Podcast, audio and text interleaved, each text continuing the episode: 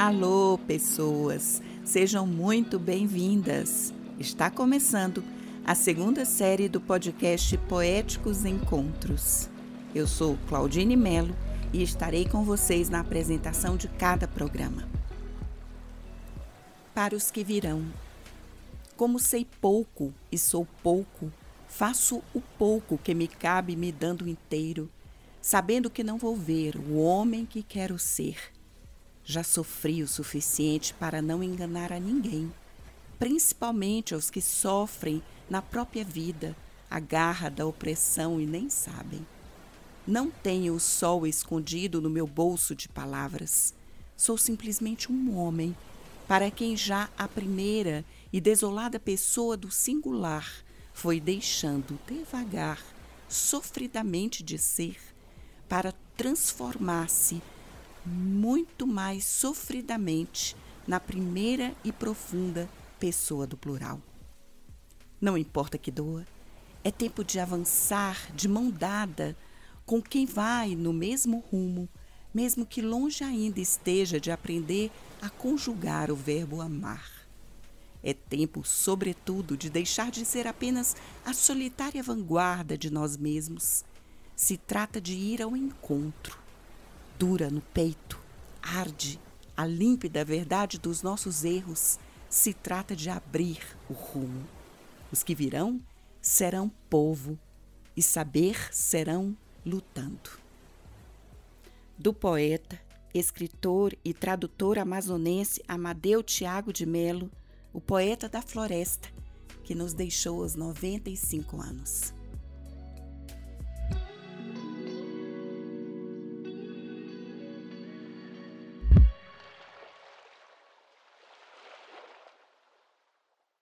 Estamos aqui para fazer uma homenagem muito especial com o Tiago Tiago de Melo, que é filho do poeta Amadeu Tiago de Melo, que nos deixou recentemente, em janeiro de 2022. E nós queremos, eu, ele e todos vocês, prestar essa singela homenagem. Seja muito bem-vindo, Tiago. Obrigado, Claudine, pelo convite. É, eu me sinto feliz e valorizado por esse chamado poético e musical de estar aqui com vocês. A gratidão é toda nossa. E eu já quero começar contigo perguntando um pouquinho sobre o teu nome. Sim. Porque ele nos chama atenção, é um nome poético, não é? É. E você me dizia antes da gravação sobre isso, então eu queria que você contasse para o público como foi esse batismo do Tiago Tiago de Mello. É, pois é, eu atendo artisticamente pelo nome de Tiago Tiago de Mello. Então, muitas vezes as pessoas se interessam, ficam curiosas e perguntam se está certo, se é isso mesmo. E eu sempre digo que é isso mesmo, pelo seguinte, né? O, o Tiago de Melo é um sobrenome. Quando eu nasci, meu pai tinha 55 anos. Ele e a minha mãe decidiram me batizar como Tiago no nome inclusive, já que eu já teria o sobrenome Tiago de Melo, né? Durante muito tempo, até eu sair da escola, ou, ou até eu entrar na, na universidade, eu assinava simplesmente Tiago de Melo. Para mim era uma coisa absolutamente é, natural, porque não apenas o meu pai atendia por esse nome, né, Tiago de Melo, mas o meu tio, irmão do meu pai, Gaudêncio Tiago de Melo, também era chamado simplesmente como Tiago. E depois eu fui percebendo que meu avô, quem eu conheci pouquíssimo, porque quando ele faleceu eu tinha quatro anos de idade, ele era Pedro Tiago de Melo, também conhecido como Tiago e Tiago de Melo, né? Então, de modo que o Tiago de Melo ele ficou durante muito tempo sendo também o meu nome. Como eu vim muito tempo depois desses Tiagos todos, é, de alguma maneira eu fui buscando que Tiago era esse, né? O que Tiago era eu dentro dessa constelação de Tiagos e eu acabei vendo que no meu próprio nome de batismo já estava a, a, senha da, da minha identidade artística, né? Que é o Tiago Tiago de Mello. Então é isso. Enquanto você falava, Tiago, eu fiquei pensando, é sempre uma dificuldade essa questão de buscar a identificação, a identidade, sendo filho de uma pessoa já de destaque importante. Por isso que eu fiz questão de reforçar isso, porque eu sei que nessa busca da identidade você se descobriu cantor, compositor e agora eu estou sabendo que poeta também. Queria que você falasse um pouco mais sobre isso. Essa busca pela identidade, ela, ela se dá naturalmente, né? Eu acho que é uma questão do humano, né? essa busca do reconhecimento, do, do auto-reconhecimento. Comigo não foi diferente. Eu sempre tive uma inclinação eh, musical e poética e, e vivi a música e a poesia como coisas naturais, como coisas do dia a dia. Sempre se escutou muita música na minha casa. E, e o meu pai, ele sempre falou muitos poemas assim, naturalmente. Eu digo falar poemas na mesa do café da manhã, ele aparecer com um texto e fazer questão de falar esse texto, de entoar esse texto, de cantar esse texto. E desde muito cedo ele também me, me dava livros, por exemplo, do Carlos Drummond de Andrade, para que eu memorizasse alguns poemas e falasse esses poemas. E ele ia corrigindo entoações, essas falas, ele ia sugerindo pausas, uma certa dramaticidade do poema. O pão de cada dia. Que o pão encontre na boca o abraço de uma canção construída no trabalho, não a fome fatigada de um suor que corre em vão. Que o pão do dia não chegue sabendo a travo de luta e a troféu de humilhação que seja a bênção da flor festivamente colhida por quem deu ajuda ao chão. Mais do que flor, seja fruto que maduro se oferece sempre ao alcance da mão, da minha e da tua mão. Amadeu Tiago de Melo. Né, eu acho que a partir do momento que você vai se tornando mais maduro, é, eu fui percebendo as coisas ao meu redor o meu pai, nesse tempo, ele já passava dos 70 anos de idade, já tinha uma vida intensa, né? ele, já era um poeta, um escritor é, longevo, muito reconhecido.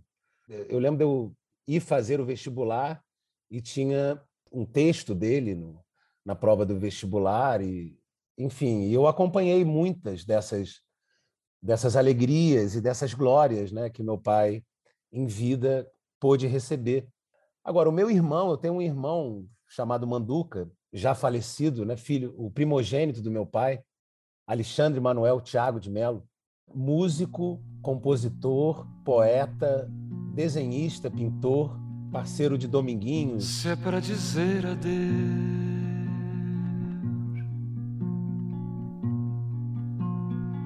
para não te ver jamais.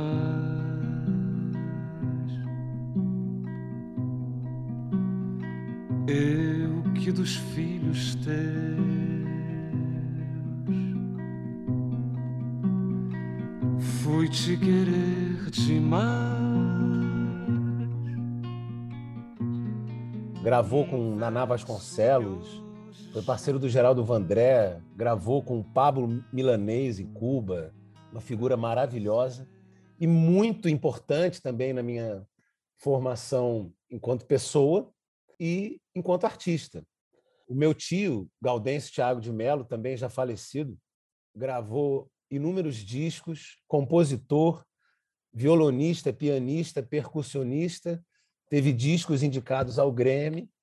Por onde eu olhava, tinha um Tiago artista, cantando, escrevendo, se apresentando, e todos eles com muito mais idade do que eu. Né? O meu irmão tinha 30 anos a mais do que eu e o meu pai 55 anos a mais do que eu. Então, essa questão da identidade que você falou, ela foi se, se colocando na minha vida também. A minha identidade está ligada a ser filho desses Tiagos e, e de outros tantos parentes musicais, poéticos que existiram antes de mim e que hoje também eu vejo uma família assim ainda musical e, e poética. Então, é uma coisa muito viva e, e, de modo que essa, é, essa minha identidade artística tem muito a ver com esse legado é, familiar e o que, que eu faço com ele. Perfeito. Foi ótimo você ter feito essa retrospectiva como homenagem a esses que te antecederam e que marcaram profundamente a sua trajetória. Isso é fundamental para a gente poder entender como é que você vai se construindo, né? Como é que vai, vai acontecendo essa arte fruto dessa ancestralidade, né? Vamos dizer assim. E aí eu queria que você declamasse um poema Claro. Que eu sei que você separou alguns poemas do teu pai, mas, se possível, também um poema autoral ao longo da nossa conversa. Os poemas do meu pai, muitos deles, eu ouvi da boca do meu pai. Eu sempre me conectei com meu pai através desse, dos poemas dele.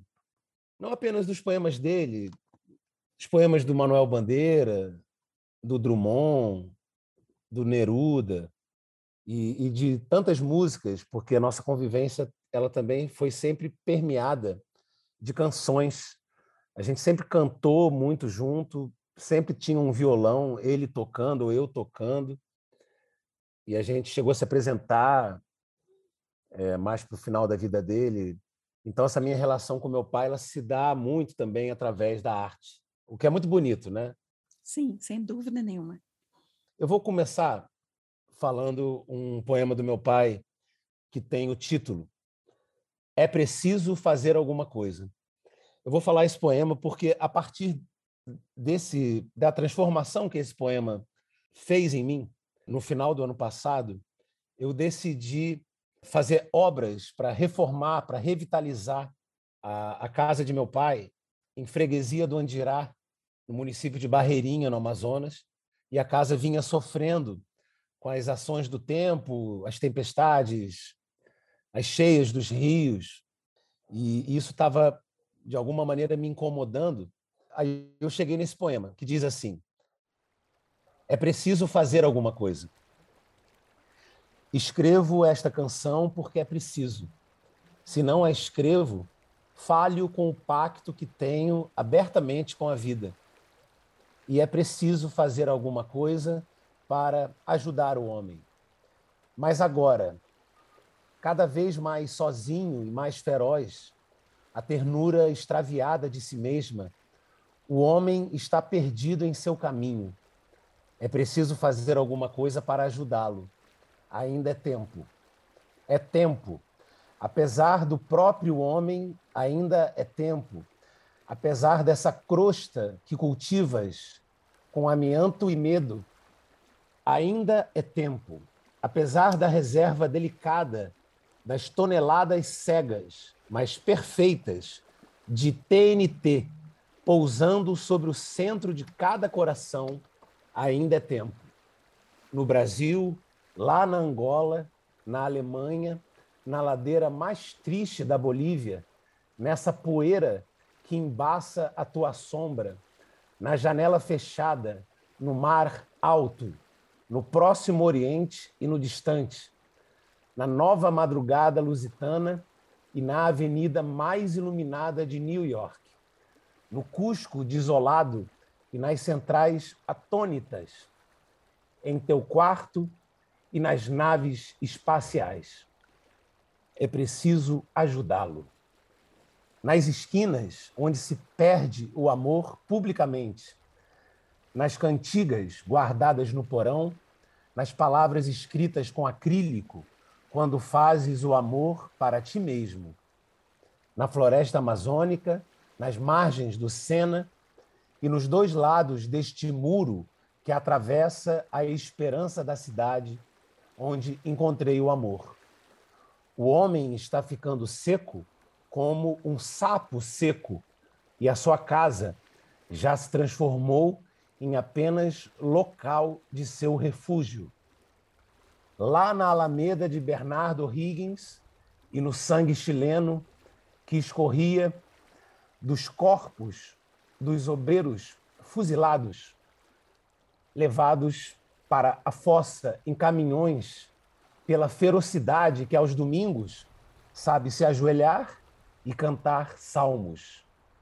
Lá na terra marcada como um boi pela brasa voraz do latifúndio, dentro do riso torto que disfarça a amargura da tua indiferença, na mágica eletrônica dourada, no milagre que acende os altos fornos, no desamor das tuas mãos, no engano diário, pão de cada noite, o homem agora está o homem autômato, servo soturno do seu próprio mundo, como um menino cego, só e ferido, dentro da multidão. Ainda é tempo. Sei por que canto. Se raspas o fundo do poço antigo de sua esperança, acharás restos de água que apodrece. É preciso fazer alguma coisa. Livrá-lo dessa sedução voraz da engrenagem organizada e fria que nos devora a todos a ternura, a alegria de dar e receber, o gosto de ser gente e de viver. É preciso ajudar. Porém, primeiro, para poder fazer o necessário, é preciso ajudar-me, agora mesmo, a ser capaz de amor de ser um homem. Eu, que também me sei ferido e só, mas que conheço este animal sonoro que profundo e feroz reina em meu peito. Nossa, que coisa mais bonita, Tiago. Estou aqui emocionada, junto contigo. E agora eu quero pegar o gancho desse poema maravilhoso para falar exatamente de, uma, de um período da vida do, do Amadeu Tiago de Mello que é cara para nós, né, para mim, por ser defensora dos direitos humanos, mas para a história do Brasil, especialmente nesse período de retrocesso histórico, né, e de, de tantas coisas absurdas que a gente tem visto politicamente, claro. né, de violação de direitos humanos. E ele sentiu na pele isso porque foi preso, né, por um curto período de tempo, mas o suficiente para mudar a sua carreira, né, porque ele era diplomata na época e esteve exilado. E foi no exílio que ele desenvolveu uma série de poemas dos quais atingiu a nós, defensores de direitos humanos, de uma forma muito muito forte, como o Estatuto do Homem, né? Sim. Mas eu queria que você falasse um pouco mais desse impacto na vida de vocês, né? Do fato do seu pai ter se tornado também uma pessoa perseguida exatamente por defender causas tão importantes no Brasil. É ótimo você falar sobre isso e pedir que eu fale sobre isso, porque a história ela é viva e sanguínea. Então as pessoas precisam saber o que aconteceu no Brasil nas últimas décadas, para que a gente entenda melhor o mundo contemporâneo, o Brasil de hoje e o Brasil que a gente quer. Então, eu agradeço a sua, o seu chamado para falar sobre isso. O meu pai nasceu numa beira de rio, numa casa à beira do Paraná do Ramos, no município de Barreirinha, em 1926. E com cinco anos, meu pai e a família chegam em Manaus. Meu pai estuda, depois no ginásio Pedro II, numa formação muito exigente por parte, sobretudo do meu avô, e uma família é, religiosa, isso pela parte da minha avó. É, aos 15 anos, o meu pai vem sozinho para o Rio de Janeiro, num navio do Lloyd brasileiro. Meu pai vem para o Rio de Janeiro para terminar os estudos, termina os estudos, entra na faculdade de medicina aqui no, no Rio. No último ano do curso, ele já estava lendo muita coisa e escrevendo também os seus próprios textos, seus próprios poemas, quando ele decide mostrar alguns desses poemas para o Carlos Drummond de Andrade, poeta que ele lia, mas que ele não conhecia pessoalmente. E ele se atreveu de levar um conjunto de poemas autorais até o Drummond. Meu pai tinha 22, 23 anos. Quando meu pai volta, o Drummond diz para ele o seguinte: é, você tem a tara, ou seja, você nasceu com isso. Você tem que desenvolver um trabalho com a poesia, mas você não deve abandonar a medicina. Mas o meu pai, mais uma vez, atrevidamente, é, acaba largando o curso de medicina e acaba se dedicando à literatura e às letras. Meu pai funda com Geir Campos a Hipocampo, que é uma editora pequeníssima, mas publicou textos inéditos de autores consagrados como Guimarães Rosa, Manuel Bandeira, e também abriu caminho para autores novos, dentre eles o meu próprio pai teve o primeiro livro publicado pela Hipocampo, que é O Silêncio e Palavra. E aí meu pai passou também a trabalhar como jornalista no Globo, acho que na Folha da Manhã, até que no final da década de 50, meu pai já tinha lançado quatro ou, cinco livros, sabe? Inclusive de prosa também, mas sobretudo livros de poemas. E, e meu pai foi chamado com 33 anos para ser uma espécie de adido cultural da embaixada brasileira na Bolívia, em La Paz, em 1959. E aí se começa uma vida diplomática. E em 1961, logo em seguida, no mesmo ano que meu pai publica a sua primeira antologia, chamada Vento Geral, e parte para Santiago do Chile para servir como adido cultural. Então, meu pai tinha 35 anos, aí ele se aproxima do Pablo Neruda.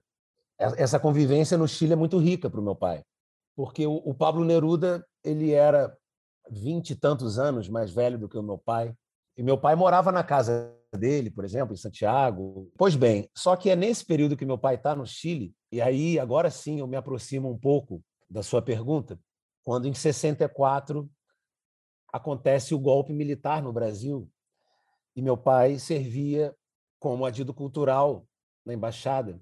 Só que as coisas não melhoram, vamos dizer assim, no Brasil. Pelo contrário, as coisas vão caminhando para um recrudescimento da ditadura mesmo.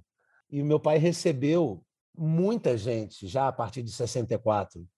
É, Celso Furtado, por exemplo, não apenas com o Celso Furtado, mas com tantos outros que estavam é, chegando a Santiago como se Santiago fosse um refúgio. Paulo Freire foi um deles, o Fernando Henrique Cardoso foi outro.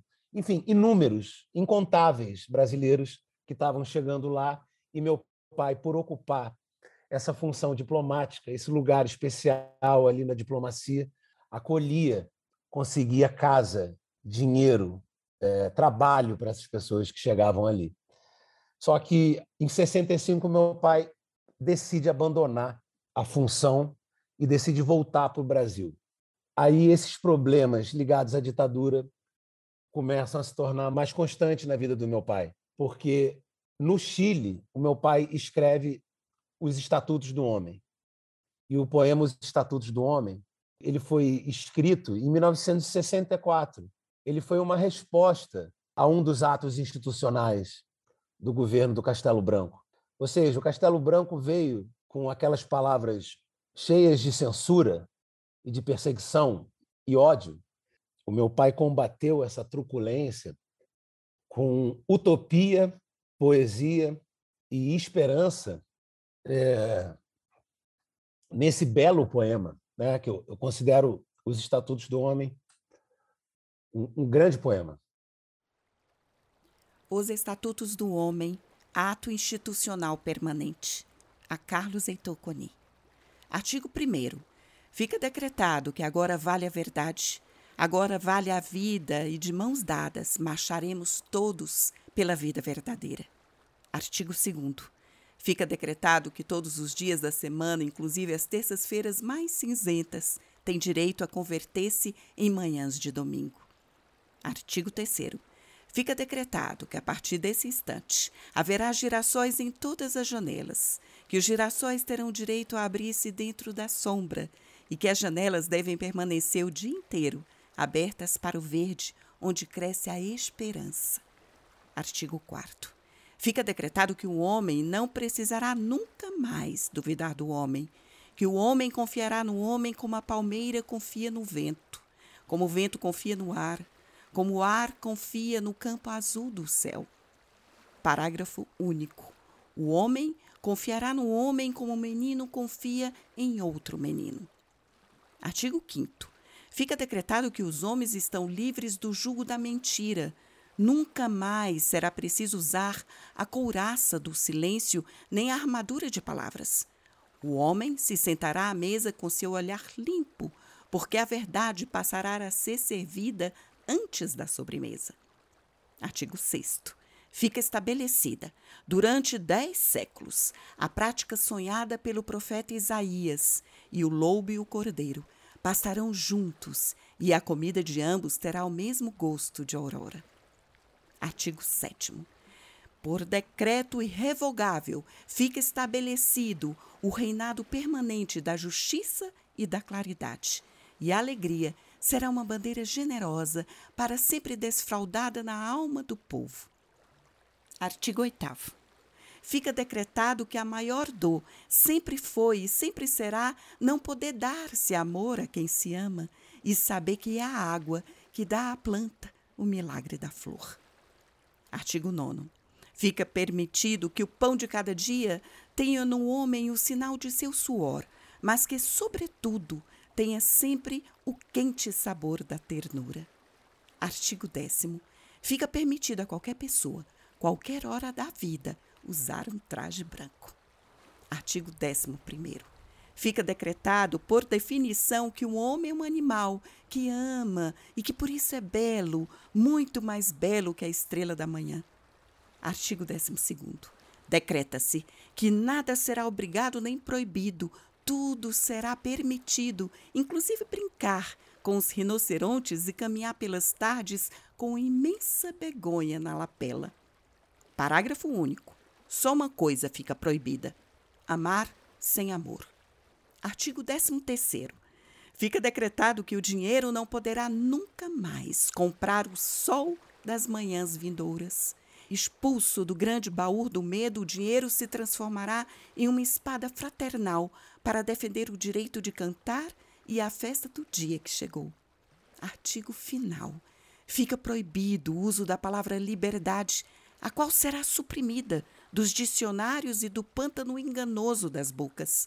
A partir desse instante, a liberdade será algo vivo e transparente, como um fogo ou um rio, e sua morada será sempre o coração do homem.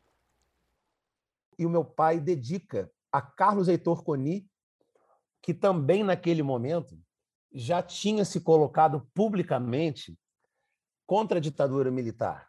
Então, o nome do meu pai já passou, ainda mais que papai estava em convívio com um comunista famosíssimo, que era o Pablo Neruda. Então, assim, o nome do meu pai ele já passou a não ser bem bem visto. Ele não soava bem nos círculos mais retrógrados da ditadura militar e, e sobretudo porque o meu pai passou a se interessar em formas de combate é, da ditadura militar o meu pai já também já estava em contato com o Brizola, é, que naquele momento estava no Uruguai e articulava já uma resistência, inclusive armada, com o movimento nacionalista revolucionário, né, o MNR. Desse movimento, outros fizeram parte, o Antônio Calado, por exemplo. E meu pai passou a ser um articulador também desse movimento de resistência. Em 65, meu pai estava de volta ao Brasil, mas não era fácil manter a normalidade aqui, porque meu pai ele era um indignado. Meu pai não aceitava a ditadura militar. Aquilo feria moralmente o meu pai.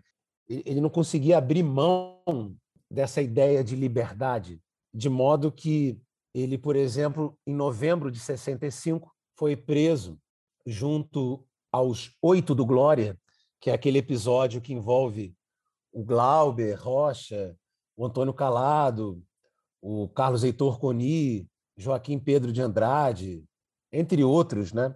historicamente conhecido como o episódio dos Oito do Glória, porque foi uma manifestação que esses artistas e intelectuais fizeram em frente ao Hotel Glória em novembro de 65, num ato que a OEA iria fazer aqui, se não me engano, com a presença do próprio Castelo Branco, e esses intelectuais se reuniram, fizeram cartazes, abaixa a ditadura, viva a liberdade, e, e foram todos presos. Nesse tempo também meu pai lançou o Faz Escuro, Mas Eu Canto, como livro, onde estava o Madrugada Camponesa, que é um poema onde esses versos Faz escuro, mas eu canto porque amanhã vai chegar, estavam presentes. Faz escuro, mas eu canto porque amanhã vai chegar.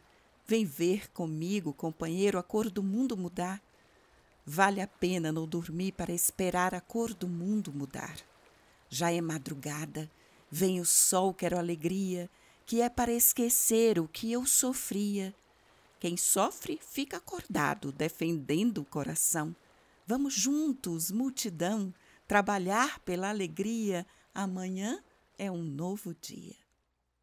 Em 66, ainda no governo Castelo Branco, meu pai publica um livro chamado Canção do Amor Armado, onde ele já se colocava solidário, por exemplo, à prisão do Joel Rufino dos Santos, que era amigo do meu pai e que tinha sido preso.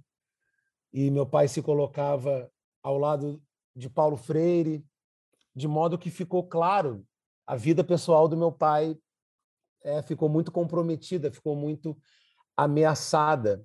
Você sabe que eu já encontrei em documentação oficial do Exército, das Forças Armadas, pistas que indicam que ele, ele e tantos outros estava sendo vigiado. Imagina, né? Você, eh, você ser um, um poeta, um escritor, assim como tantos outros na época, que estavam na mira desses sinistros oficiais da ditadura. Só que o meu pai vai para o Chile, vai, ele tem uma segunda ida ao Chile, que é em 1969. Aí sim ele já está se exilando porque a primeira ida dele ao Chile foi como diplomata.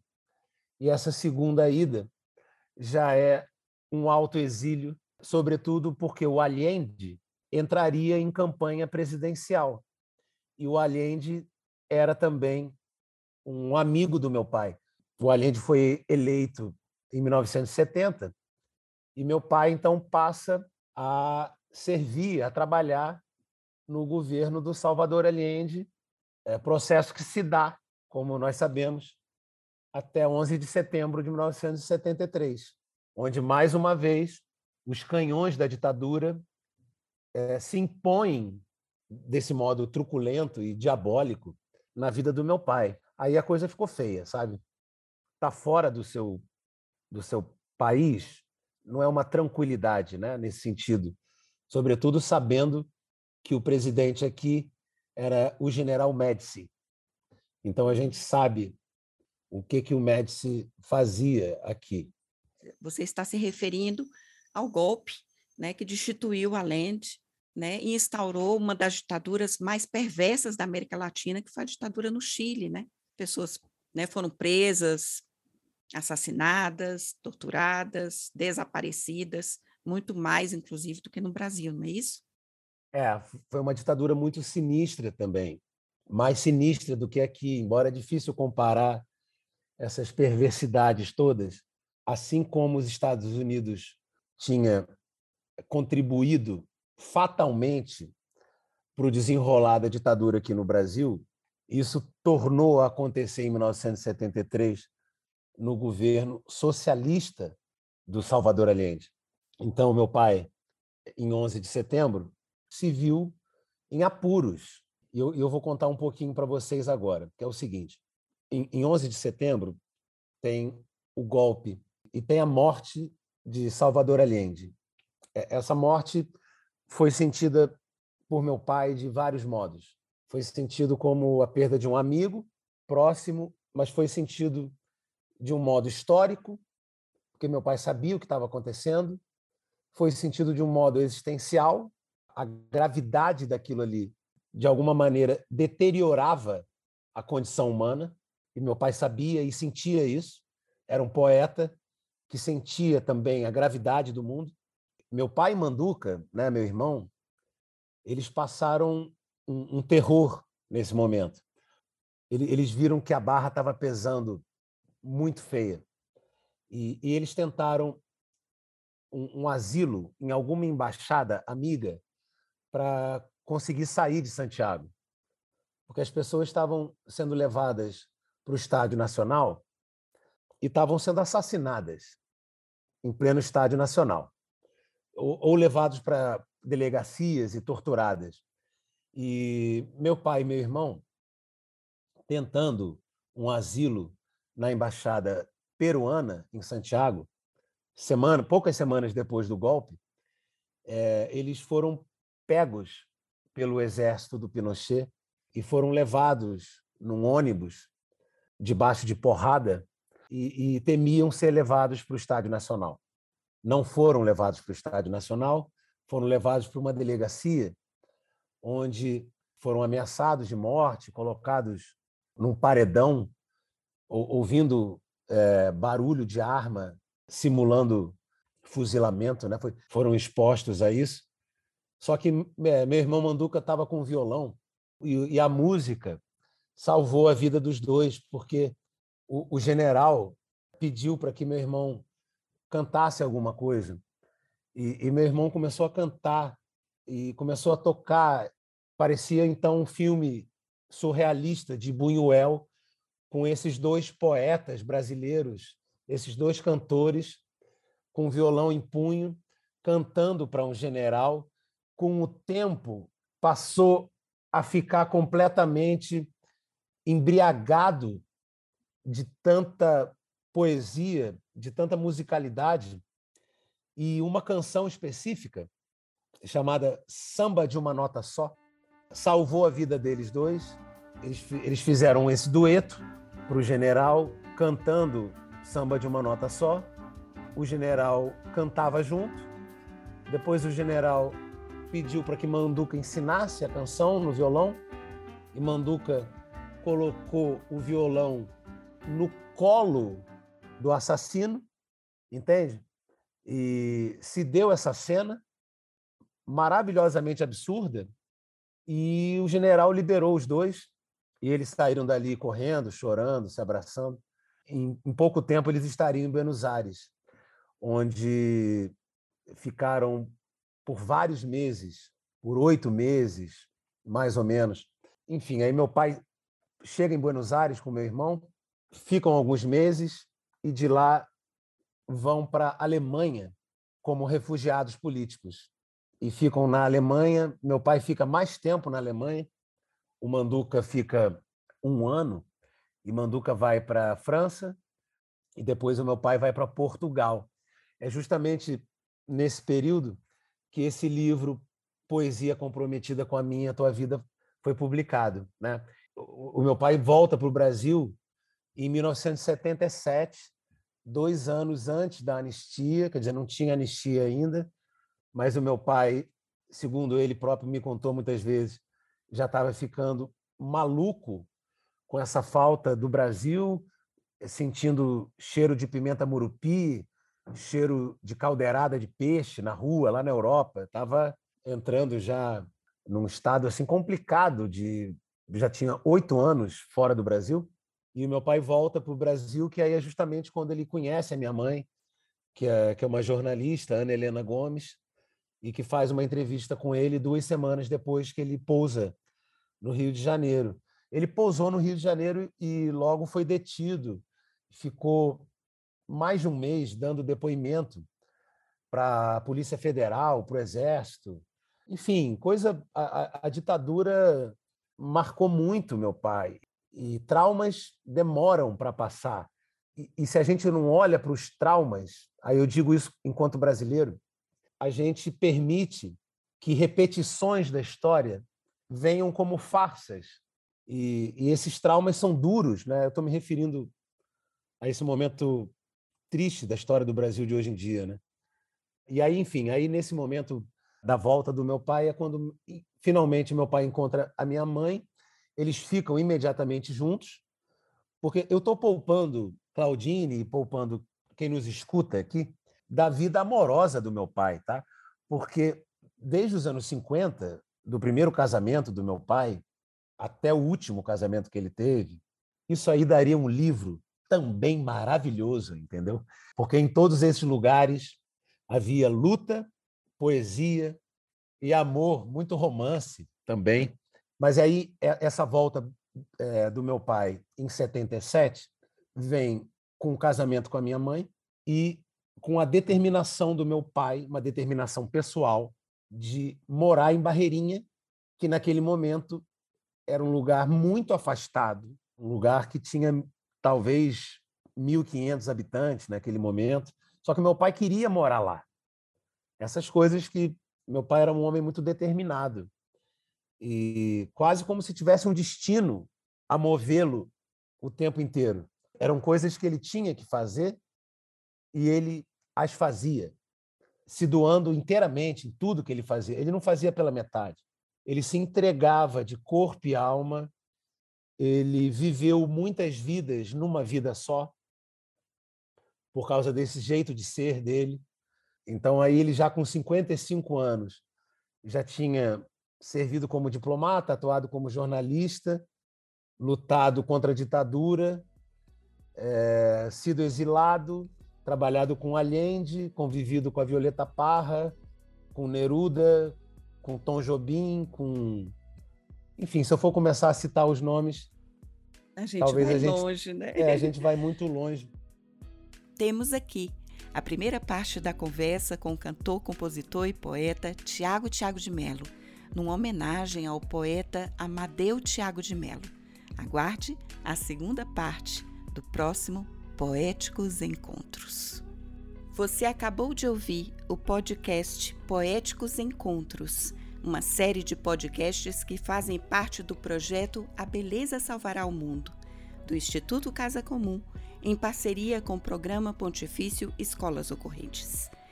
Realizado com recursos do PROAC Direto Secretaria da Cultura e Economia Criativa do Governo do Estado de São Paulo. Realização: multitude projetos sociais e culturais. Produção: Étnico Eduque, consultoria educacional. Curadoria e apresentação da historiadora Claudine Melo. Edição e gravação: João Paulo Melo. Agradecimentos: Aneca Setúbal, Silvana Bragato e Célio Torino. Esses episódios estão disponíveis no canal do Instituto Casa Comum no Spotify e demais plataformas de podcast. Também no site do Instituto Casa Comum, www.institutocasacomum.org. Nos acompanhe nas redes sociais: YouTube, Twitter, Facebook e Instagram. Todos os programas estão liberados para uso educacional e transmissão gratuita por emissoras de rádio comunitárias, educativas e locais, bastando cadastrar-se no site do Instituto Casa Comum. Agradecemos a atenção de vocês e até o nosso próximo Poéticos Encontros.